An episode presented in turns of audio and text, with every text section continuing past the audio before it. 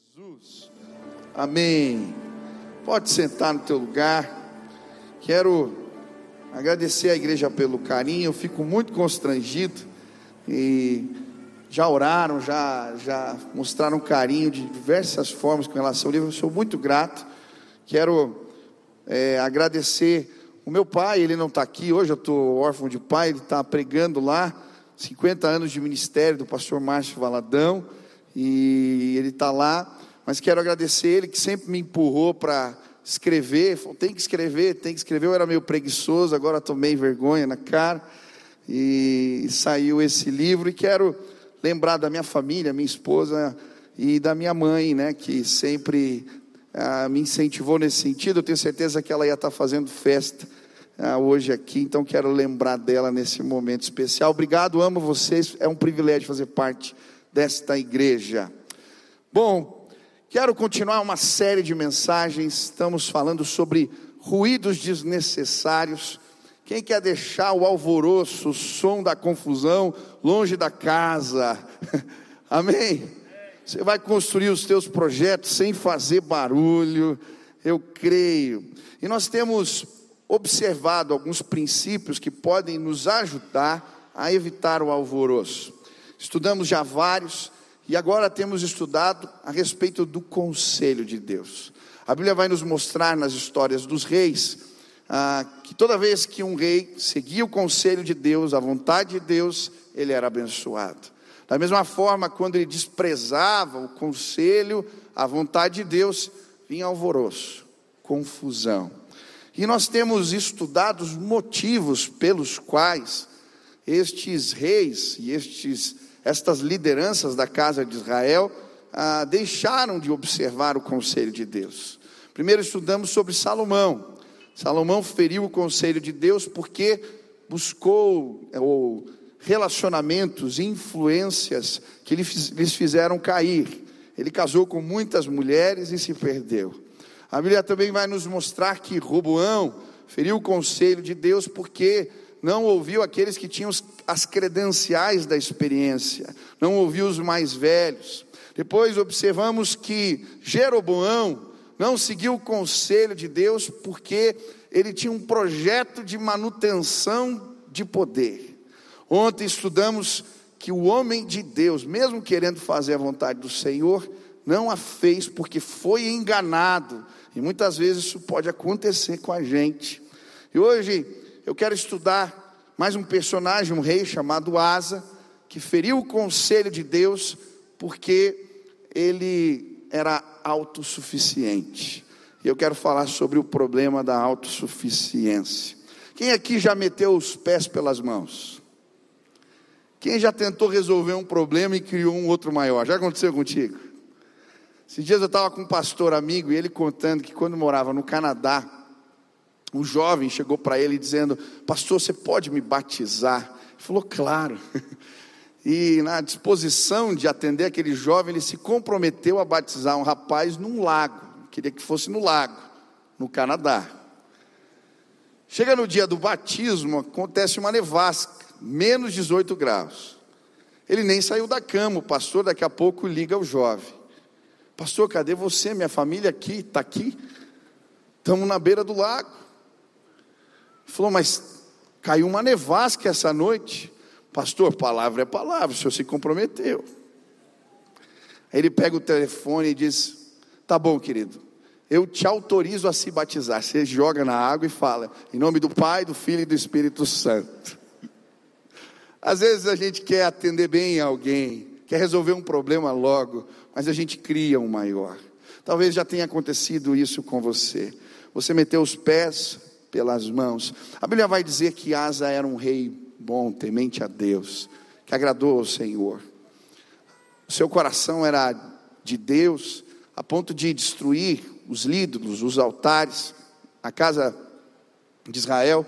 Ele chega a destituir sua mãe do poder, porque ela havia adorado a Zera. Ele era um homem que governou muitos anos e o Senhor estabeleceu no seu governo um tempo de paz. Mas apesar de ser um homem temente a Deus, ele também feriu a vontade do Senhor. Quantos querem cumprir a vontade de Deus? Quantos creem que ela é boa, perfeita e agradável? Você crê nisso? Eu creio que se eu perguntasse aqui, ninguém ia querer viver fora do plano perfeito de Deus. Mas a verdade é que homens de Deus caem. Asa caiu. Talvez você possa cair, observe como ele caiu. Quando eu estava lendo a Bíblia, me chamou a atenção 1 Reis capítulo 15, versículo 23. A Bíblia diz: Quanto aos mais atos de Asa, e a todo o seu poder, e a tudo quanto fez, e as cidades que edificou, porventura não estão escritos no livro da história dos reis de Judá? Porém, no tempo de sua velhice, padeceu dos pés. Quando eu li esse texto, me chamou a atenção: o que, que significa padecer dos pés? Eu fui pesquisar na Bíblia, e em 2 Crônicas, capítulo 16, versículo 12, a Bíblia nos dá mais informações sobre a morte de Asa. Ela diz assim: No 39 ano do seu reinado, caiu Asa doente dos pés. A sua doença era em extremo grave.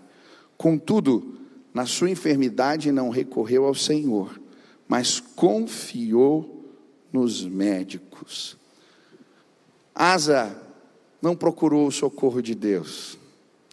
Os pés doentes de Asa, na verdade, eram para mim um retrato da sua autossuficiência. E eu creio que talvez os teus pés estejam doentes. Talvez os meus pés estejam doentes. Talvez o problema da autossuficiência nos feriu. E sem perceber, estamos nos distanciando do conselho de Deus. Hoje eu queria observar na Bíblia alguns sintomas da autossuficiência, dos pés doentes, aqueles que metem os pés pelas mãos. E como a gente pode tratar isso na nossa vida? Quem quer aprender aqui? Amém? Primeiro sintoma: nos tornamos autossuficientes quando o socorro de Deus não é a nossa primeira opção. Asa acaba ferindo a vontade de Deus, porque em alguns momentos importantes da sua vida, não só quando ele está doente, mas em outros, quando ele está no cerco, diante de uma guerra em eminência, Deus não foi a sua primeira opção. Quando Baasa, um, o rei do reino do norte, o reino estava dividido, cerca Judá, ele faz um acordo com o rei da Síria, pega os tesouros do templo, paga ao rei da Síria e faz uma aliança e consegue sim resolver o problema. Mas é interessante porque ele não recorre em primeiro lugar ao Senhor. Agora, de novo, ele está doente e ele, em vez de procurar o Senhor, ele consulta os médicos. Eu gosto muito do Salmo 121. Talvez você saiba ele de cor. Eleva os meus olhos para os montes, da onde me virá o socorro? O meu socorro vem do Senhor Deus que criou os céus e a terra, não permitirá que os meus pés vacilem, não dormitará o guarda de Israel. Ele é a nossa sombra, o nosso vigia, a nossa destra, guarda a saída, a entrada. Amém? Eu vi uma interpretação interessante sobre esse salmo. O pastor que dizia que Aqui ele está dizendo: eleva os meus olhos para os montes, nos montes ficavam os altares pagãos. E ele está dizendo: eleva os meus olhos para os montes, não, o meu socorro vem do Senhor que criou os céus e a terra. Às vezes, os nossos olhos procuram socorro no lugar errado. Às vezes, buscamos os montes, buscamos alternativas e fazemos de Deus a nossa última opção. Talvez a autossuficiência, o problema dos pés doentes, que se metem aonde não devem, chegou na tua vida, Deus é a tua primeira opção. Eu lembro de algo que aconteceu na casa do meu sogro, a minha cunhadinha era pequena, a Bruninha, e eles guardavam um teclado da família no lugar, teve uma chuva forte, caiu água no teclado, e ele não funcionava mais. E o meu sogro pegou o teclado e tentou arrumar de tudo que foi jeito, abriu o teclado, desmontou, montou de novo, fez tudo que dava. E aí a filhinha pequena olha para ele e diz: Pai, você já tentou orar? Ela pega, faz uma oração breve, fala: Pai, põe na tomada. Ele põe na tomada, aperta o botão e o teclado não liga. Quantas vezes a gente tenta resolver os problemas e Deus vira a nossa última opção. Esses dias a gente estava correndo porque o Beni estava doente. E você já pensa que para que médico vai ligar, qual remédio que vai dar, como é que vai ser, e de repente a Nininha, seja, vamos orar pelo Beni? A gente tinha esquecido de orar. Muitas vezes os problemas na vida chegam. Asa era um homem temente a Deus, talvez como eu e você, só que ele esqueceu de fazer do socorro de Deus a sua primeira alternativa. Em nome de Jesus, Deus tem que ser o primeiro.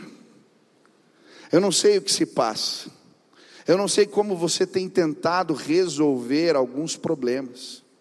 Talvez você já procurou médicos, talvez você já procurou altares, talvez você já olhou para as montanhas, mas não está dando certo. Eu creio que hoje Deus te trouxe aqui para tratar teus pés doentes e lembrar eu e você, Deus tem que ser sempre a nossa primeira alternativa. Eu estava recebendo as pessoas hoje na mesa ali cedo e, e uma senhora veio para mim dizendo: Pastor, quando é que volta as lives de oração? Eu falei, se Deus quiser, no meio de agosto eu retorno. E ela falou assim: Pastor, médico nenhum deu jeito no meu problema de câncer. Eu comecei a orar às seis horas da manhã, eu estou curada, eu não tenho mais nada. Deus é a nossa maior e melhor alternativa sempre, aleluia.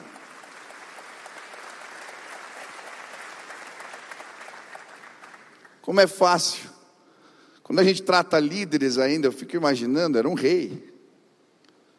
O líder normalmente quer resolver, ele quer tomar iniciativa. É muito fácil líderes meterem os pés pelas mãos. Nós estamos num tempo especial que precisamos clamar. Eu creio que Deus é a melhor alternativa sempre. Quantos querem fazer dele o primeiro? Amém?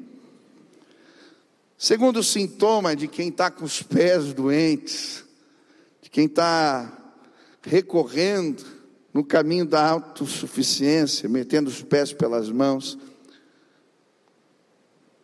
Sintoma, confia demais em si mesmo e nos seus métodos. É interessante, isso aconteceu com Asa. Ele cria em si mesmo, isso não é de todo ruim, nós precisamos acreditar na gente, mas ele cria demais também nos seus métodos, e é por isso que ele se perde. E Deus levanta um profeta para entregar um recado para ele. Observe o que diz o texto em 2 Reis, capítulo 16, versículos 7 a 10. Naquele tempo veio Anânia a Asa, rei de Judá, e lhe disse: por quanto confiaste no rei da Síria e não confiaste no Senhor teu Deus, o, o exército do rei da Síria escapou das tuas mãos. Acaso não foram os etíopes e os líbios, grande exército, com muitíssimos carros e cavaleiros? Porém, tendo tu confiado no Senhor, ele os entregou nas tuas mãos. Porque quando ao Senhor, seus olhos passam por toda a terra, para mostrar-se forte para aqueles cujo coração é totalmente dele. Nisto procedeste loucamente. Por isso, desde agora haverá guerra contra ti. Asa tinha vivido um grande livramento. A Bíblia conta que em determinado momento ele estava numa iminência de uma guerra com os etíopes, e eles tinham um exército de um milhão de soldados. Mas como ele procura socorro no Senhor, o Senhor intervém, e de forma milagrosa eles vencem a batalha. Agora, em vez de confiar no Senhor, ele confia nos seus métodos, Ele pega os tesouros do templo, faz uma aliança para se livrar da guerra. E o profeta está dizendo: por que, que você fez isso? Aparentemente deu certo, a paz se instalou, mas Deus tinha um plano melhor, um outro método. Ele ia entregar o inimigo nas suas mãos. E sabe, muitas vezes nós ferimos o conselho de Deus, o plano de Deus, porque confiamos demais nos nossos métodos. Eu acho interessante a história do paralítico no tanque de Betesda. Ele está lá há 38 anos procurando uma cura. Existia uma lenda que de tempos em tempos um anjo descia na água e mexia as águas, e o primeiro que descesse era curado. Ele está lá esperando esse milagre que nunca acontece. Jesus agora está falando com ele. E Jesus pergunta: Você quer ser curado? A resposta do homem foi: Eu não tenho quem me jogue na água. Ele estava falando com o médico dos médicos, com aquele que poderia o curar com uma ordem, e ele está pedindo um empurrãozinho para jogar na água. Sabe, muitas vezes nós confiamos assim nos nossos métodos. Nós confiamos tanto nos nossos métodos que pedimos a Deus para fazer eles funcionarem. Me dá um empurrãozinho aqui.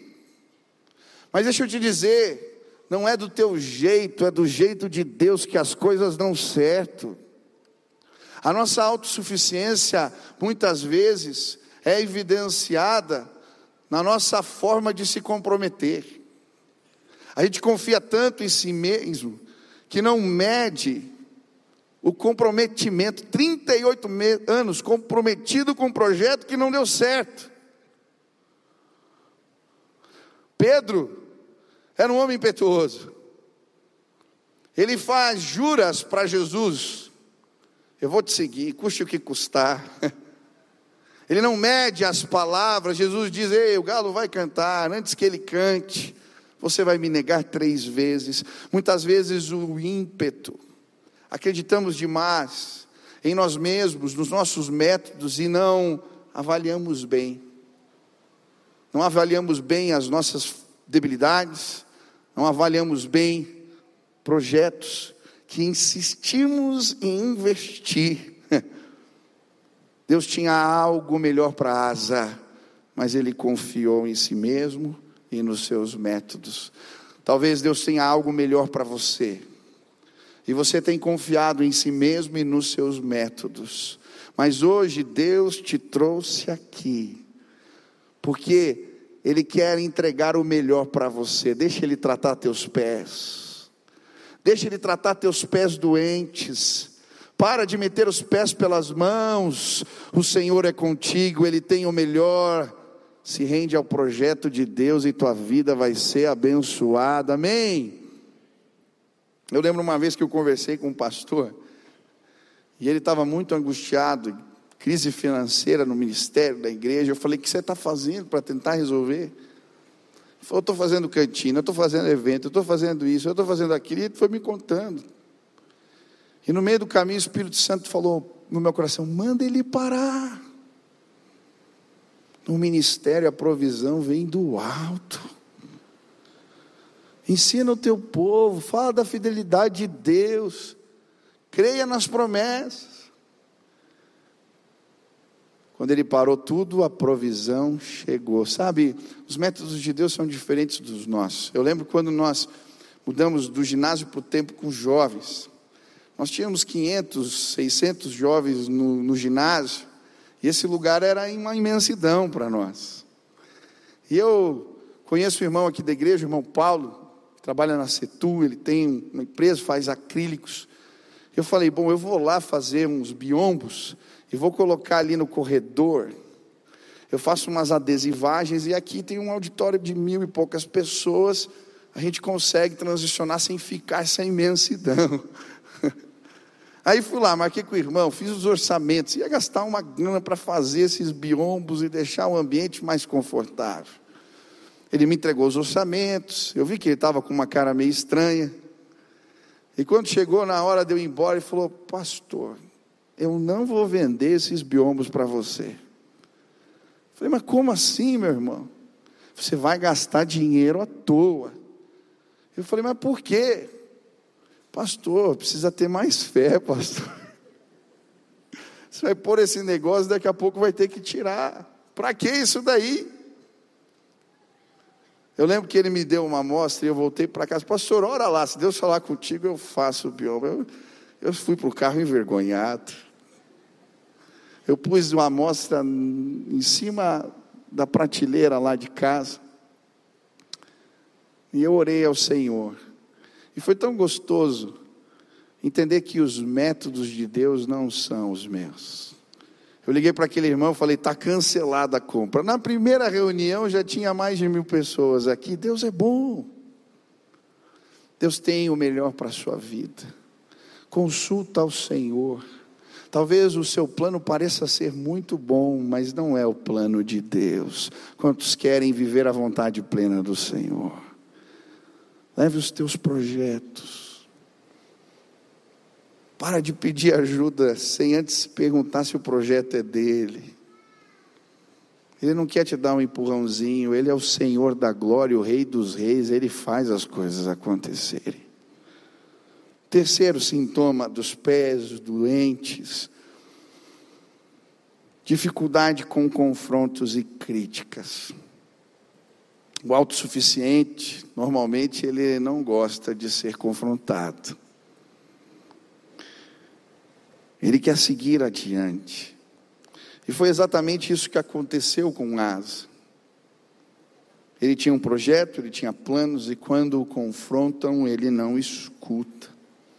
E é muito interessante que esse profeta, que está dizendo aqui, os olhos do Senhor passeiam por toda a terra, procurando aqueles cujo coração é totalmente seu.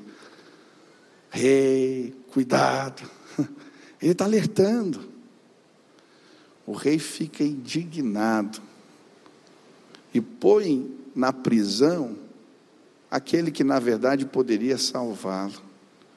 Se ele tivesse ouvido a voz do profeta, Talvez na hora da sua enfermidade, se ele tivesse ouvido e buscado e recorrido ao Senhor, Deus o livraria da morte. Muitas vezes, a nossa autossuficiência, os nossos pés doentes, fazem a gente afastar aqueles que representam bênção, salvação de Deus na nossa vida. Não ouvimos, não conseguimos ouvir. Talvez você tenha dificuldade para ouvir. Ouvir críticas, confrontos, pensamentos diferentes, ideias.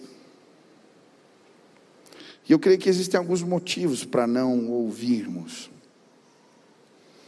Um deles é o orgulho. Eu estava estudando com os diáconos essa semana o texto que fala: sejam completamente humildes. Como é que mede humildade?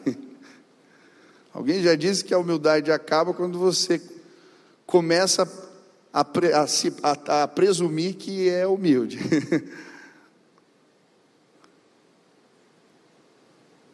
Como que a gente mede orgulho ou humildade? Existem alguns textos na Bíblia que usam expressões interessantes, medidas. A Bíblia vai falar que Jesus se esvaziou da sua glória para poder estar aqui com a gente. O apóstolo Paulo, na carta aos Coríntios, ao falar de orgulho, ele usa uma palavra no grego, psiou, que significa é, cheio. É interessante, Timo, inchado, perdão. Timothy Keller, no seu livro Ego Transformado, ele vai falar que o ego do homem ele é inchado, dolorido e vazio. E a palavra que ele usa ali, ela pode também ser representada por fole, sabe? Aquele que se puxava para, quando esvaziar, levantar o fogo. Às vezes a gente não escuta os outros porque está tão inchado o nosso ego que não cabe mais nada. Por que não ouvir? Por que não parar e pensar a respeito? Eu creio que às vezes também não ouvimos porque nos falta longanimidade. O que é o longânimo? Para mim, a maior expressão, esse é um fruto do Espírito na Bíblia, ânimo longo, paciência. Às vezes não temos paciência, não sabemos controlar nossas emoções, não sabemos lidar com os sentimentos, e quando alguém diz algo, a gente simplesmente aflora, perde o controle. Quando alguém discorda, e a gente perde a bênção de talvez aprender com alguém. Sabe, controlar sentimentos é um desafio. Ontem estava falando aqui sobre isso. Quem já foi traído pelos seus sentimentos aqui? Já foi? Eu já várias vezes. Eu lembro quando eu era criança, minha mãe me colocou na Belas Artes para estudar música. Fazia violino e flauta. Eu até tocava bem flauta. Eu lembro que antes das provas em casa eu acertava tudo, tocava bem, direitinho. Mas quando chegava na hora da prova, tinha banca, e quando eu começava a tocar a flauta, eu começava a tremer, ficava nervoso, e aí colocava o dedo no lugar errado, era um desastre a prova. Mas eu sabia tocar flauta. Eu não sabia, na verdade, era controlar as minhas emoções. E tem muita gente que está sendo traída pelas emoções. Não passa na prova da vida, porque nos ímpetos, nas fúrias, nos acessos de medo, não escuta mais nada nem ninguém. Hoje eu vim dizer para você, em nome de Jesus, Deus pode curar seus pés. Ele pode sim te ensinar, com a ajuda do Espírito Santo, a domar as suas emoções. Ele pode sim esvaziar todo esse fole, esse ego inchado. Ele pode abrir os seus ouvidos para os conselhos que vão trazer resoluções, serão bênçãos, representarão favor de Deus na sua vida. Para de prender aquele que Deus mandou para te salvar. Para de calar aquele que talvez seja a resposta, a voz da sabedoria aquele que te empurra na direção certa, cuidado. Talvez teus pés estejam doentes, e por isso você está administrando o que não deveria administrar. Quando a gente fere o conselho de Deus, a gente fica administrando o caos. Amós usa uma ilustração interessante. A gente fica com um pedaço de cama na mão e a ponta do sofá.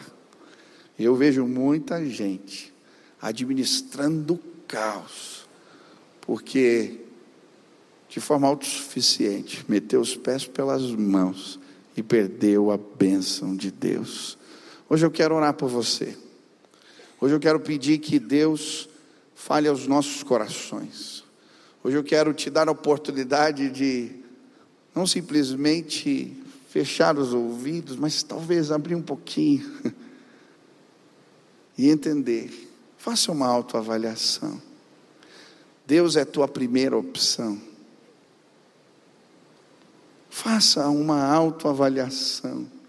Você confia demais nos seus métodos e talvez ele esteja trazendo agora algumas situações na sua vida que você tem insistido. Você tem facilidade ou dificuldade para ouvir? para ser confrontado, para ser exortado. Talvez os teus pés estejam doentes. Pastor, como é que a gente trata o problema dos pés doentes? Entrega o teu caminho ao Senhor, confia nele, e o mais ele fará. Entrega o teu caminho ao Senhor, confia nele, e o mais Ele fará. Hoje a gente vai pedir, Senhor, cura os meus pés. Eu quero ir aonde o Senhor quer que eu vá. Eu quero estar onde o Senhor me mandou estar. Eu quero sim tratar a autossuficiência. Eu quero me render completamente ao teu propósito. Eu quero, me ajuda. Talvez você se afastou do projeto de Deus. E hoje você está pedindo, Senhor, Senhor, me ajuda. Eu não quero agir no ímpeto. Eu não quero sair resolvendo os problemas. Eu quero consultar o Senhor antes de tudo. Você quer pedir para Deus hoje, Pai, me ajuda. Me ajuda dessa forma. Deus, trata o meu coração, trata os meus pés, me ajuda. Eu não quero ser autossuficiente. Eu quero ser dependente como a criança. Já viu criança pequena quando está aprendendo a andar? Como é que a criança anda? Se o pai está na frente, eu lembro do Benny pequenininho, né? A gente punha, o que, que ele fazia? Ele levantava a mão e vem procurando você. E aí você vai mais longe e deixa ele um pouquinho. Ele vem com o bracinho para você segurar. Às vezes a gente vai amadurecendo na fé, e a gente esquece de andar com os braços erguidos, procurando o Pai. A gente sai pelos caminhos da vida. Hoje eu queria te convidar a erguer os braços e pedir, Deus, eu quero depender totalmente do Senhor. Eu quero ser como criança. Eu quero procurar o Senhor dessa forma. Se Deus falou contigo hoje, você quer dizer, Deus me ajuda, eu quero. Eu quero, eu quero a tua vontade, eu quero depender de ti, eu quero o teu plano, o teu projeto. Aonde você está, fique de pé, vamos orar juntos, pedir Deus nos ajuda. Fazer do Senhor a nossa primeira alternativa, a não acreditar demais nos nossos métodos, aprender a ouvir. Feche os seus olhos. Pensa a Deus, Pai, revela que situações da vida eu tenho sido autossuficiente, não tenho dependido do Senhor. Revela para mim se os meus pés estão doentes. Me mostra, Pai. Senhor, na autoridade do Teu nome, eu quero clamar agora.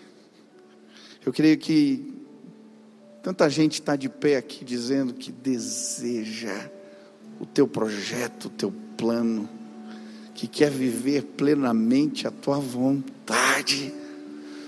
Mas, Pai, assim como asa, às vezes metemos os pés pelas mãos.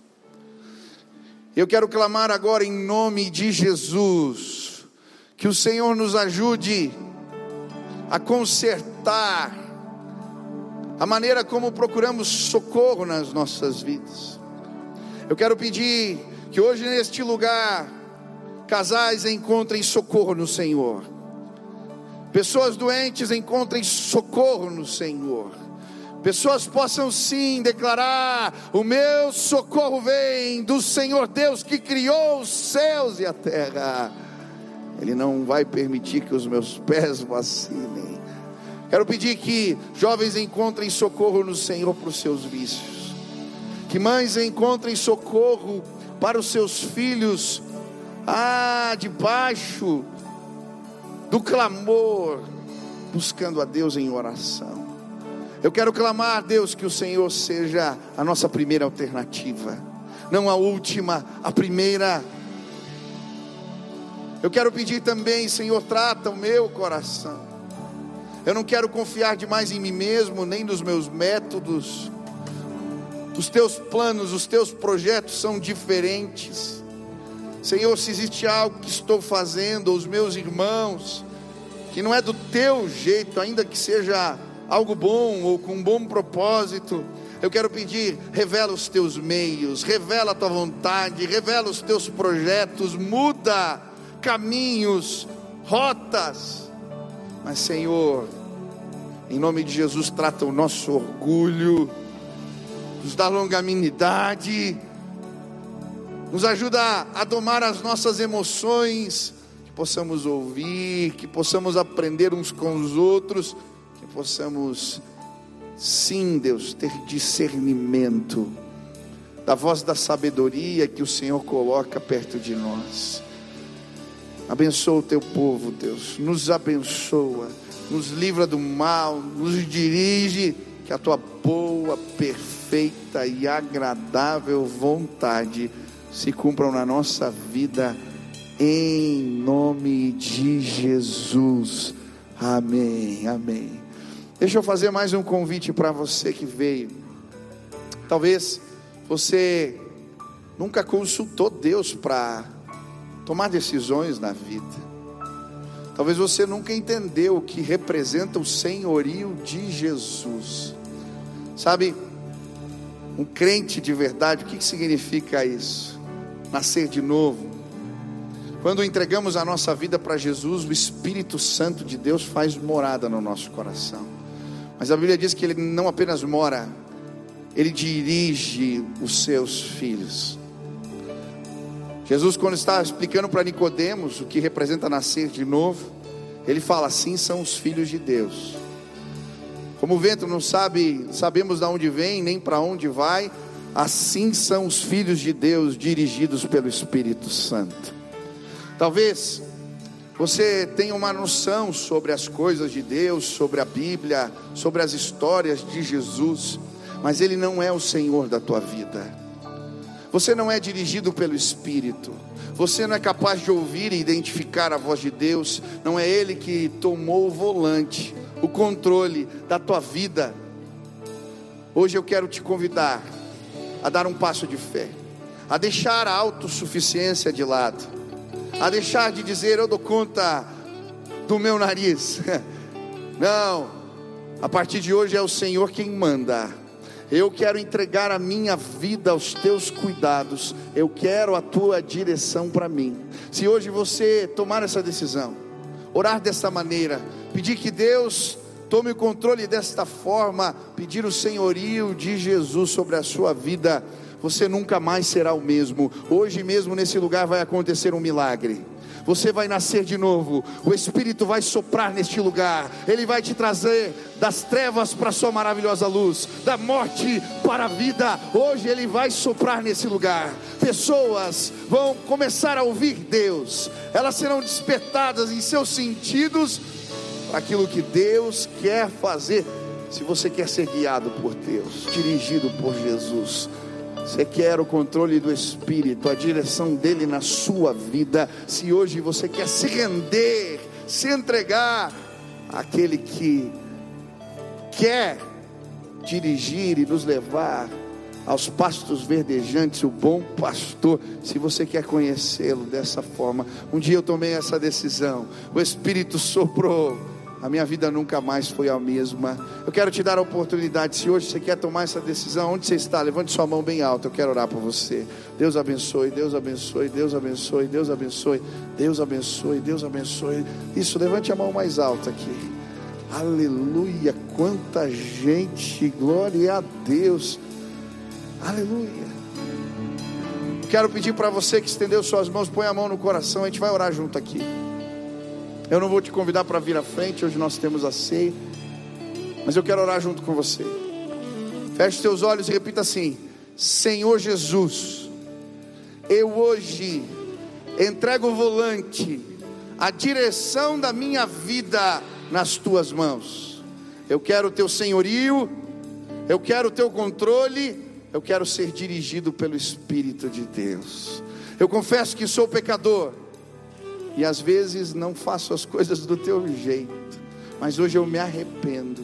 Que o teu amor, que a tua presença, que a tua paz, que o Senhor conduza a minha vida, em nome de Jesus. Amém, amém.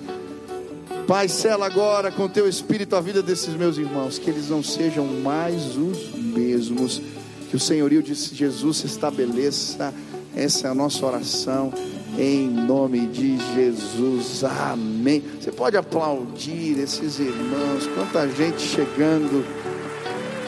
Que Deus abençoe tua vida, que Deus te conduza. Aleluia. Você tomou tua decisão hoje, depois do final do culto. Procura alguém, a pessoa que te trouxe. Peça ajuda, a gente quer caminhar com você, te ensinar, te discipular, te ensinar os caminhos de Jesus. Vamos adorar a Deus. Celebre a Deus junto com a gente.